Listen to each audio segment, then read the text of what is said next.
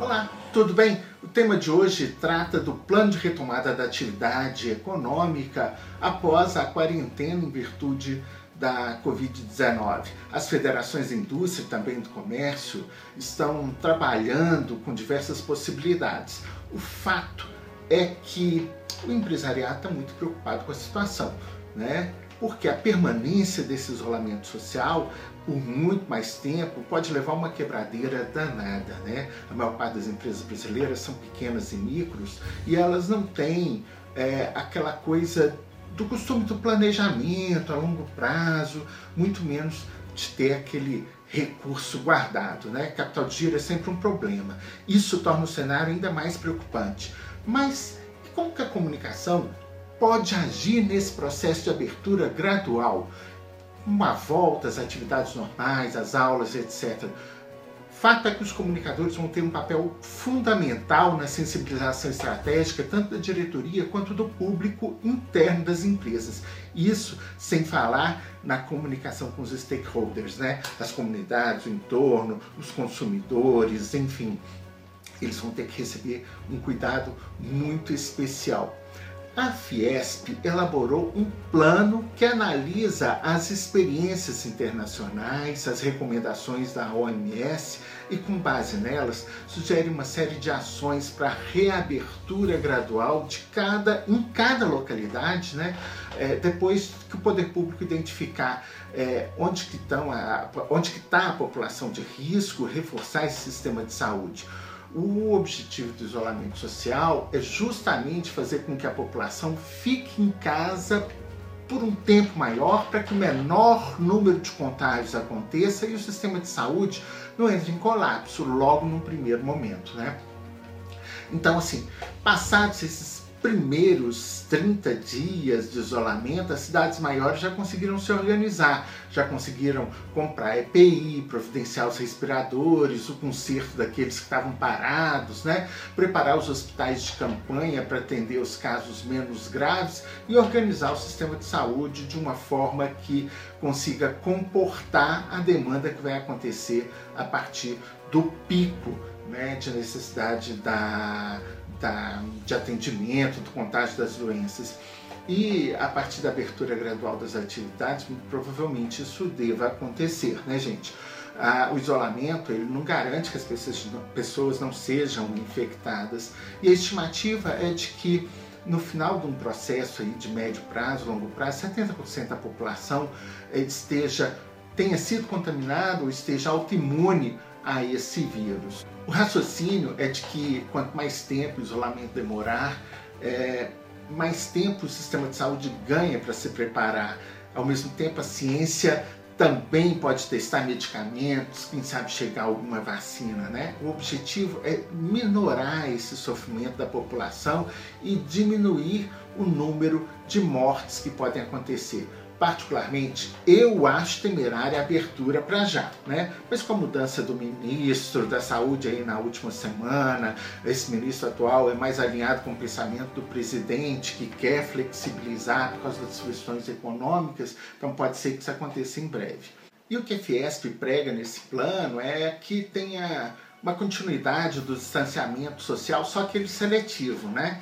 É, que seria aquele distanciamento social vertical, em que os grupos de risco, de maior risco, os indivíduos infectados, eles permaneçam na quarentena domiciliar. Ainda assim, todo o restante da população ia ser obrigado né, a utilizar máscara nos âmbitos públicos, as atividades seriam retomadas em etapas, né, pelo menos quatro etapas, de forma que tudo isso demoraria cerca de 45 dias para voltar à normalidade. Então, os estabelecimentos funcionariam em horários alternados para diminuir a concentração de pessoas no transporte coletivo e os grandes eventos continuariam suspensos. Tá? É, dessa forma, no primeiro momento, as creches e as escolas voltariam, comércio varejista, restaurante, o transporte em frota, né? É, só que com aquele horário de pico, né? Você tendo mais veículos à disposição de menos pessoas para se evitar aglomeração. Daí, nos 14 dias seguintes, viriam os shoppings, os demais serviços, e aí voltando às atividades. Duas semanas depois, lá no 28º dia, os parques seriam abertos com o controle de entrada. Duas semanas depois, ou seja, 45 dias, né, 42 dias depois do início parcial das atividades, aí cinemas, academias, teatros, museus, universidades, eles seriam reabertos, retomando as atividades normalmente. É, como o retorno dessas atividades a cada sete dias, elas seria possível você reavaliar a situação da pandemia para relaxar ou intensificar os protocolos de convivência e distanciamento social de acordo com o que fosse o resultado, né? O plano ainda prevê protocolos de convivência nas residências, com dica de higienização, tipo, olha, vamos deixar o sapato antes de entrar em casa, manter o contato com a família só depois de tomar um banho, separar as roupas que foram para a rua, né? Numa sacola para não misturar com as roupas das pessoas que estão dentro de casa, entre outras dicas. O fato é que existe uma grande preocupação com a situação de aglomeração, né?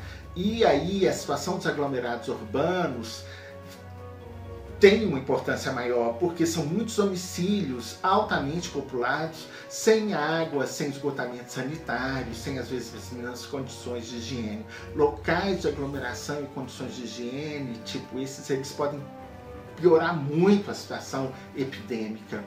E aí uma das soluções seria usar os hotéis que estão ociosos para isolar essa população de risco. Uma ação conjunta de empresas, ONGs ou CIPs garantiria é, a segurança alimentar, de higiene e as necessidades básicas dessa população. Por outro lado, o governo ia ter que manter essa renda mínima né, para quem não pudesse trabalhar tem ainda um protocolo de distanciamento social no trabalho, que vai demandar muita comunicação, educação, treinamento. Isso porque é necessário manter o distanciamento social no trabalho, pelo menos um metro de cada estação de trabalho. Aí tem a história da limpeza e desinfecção, tanto dos refeitórios quanto do transporte. As pessoas não vão poder ficar sentadas uma diante da outra, nem imediatamente ao lado, então tem que ter uma série de distanciamentos. Tudo para é, cumprir esses protocolos né, de forma que. É, é, tenha-se um controle maior do risco de contágio. E as empresas vão passar a ter que monitorar o, a sua equipe de forma a saber quem tem sinais, quem tem sintomas, né, para poder tomar decisão junto com os médicos de quem vai ficar em isolamento social, familiar, quem vai ser afastado, quem continua trabalhando, enfim.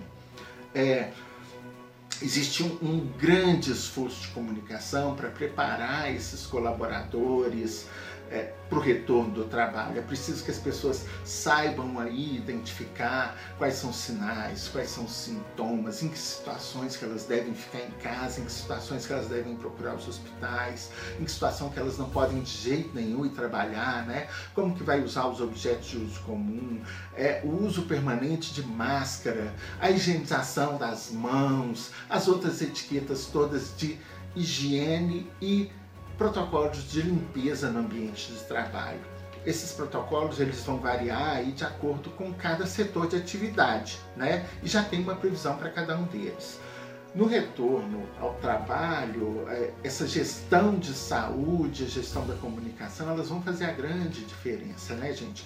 Porque é preciso pensar que a comunicação ela é fundamental. Tanto que no plano lá da Fiesp, eles falam que é preciso um plano de comunicação que dê suporte à empresa para implementar todas essas, essas, é, essas necessidades aí, esses protocolos, né? Então, assim, é, muitas empresas elas foram obrigadas a se digitalizar no susto com a história da do distanciamento social, né? Muitas delas passaram a usar workplaces tipo do Google, Microsoft, um, Facebook, é, que tem lá espaços para texto, comentário, interações por vídeo, videoconferência, enfim, uma série de outras que antes as pessoas não estavam acostumadas. E isso trouxe uma equiparação, uma horizontalização muito grande das pessoas, né? Então, mesmo aquelas que tinham cargo de chefia, que antes eram intocáveis, apareciam, né? É, essas pessoas, elas vão ter que deixar de ser chefes. No retorno ao trabalho, elas mais que nunca vão ter que ser líderes, porque elas vão estar no mesmo patamar. Então, uma coisa muito importante é que não existe mais espaço para essa verticalização. A verticalização acabou a partir do momento que o trabalho foi horizontalizado à distância, né?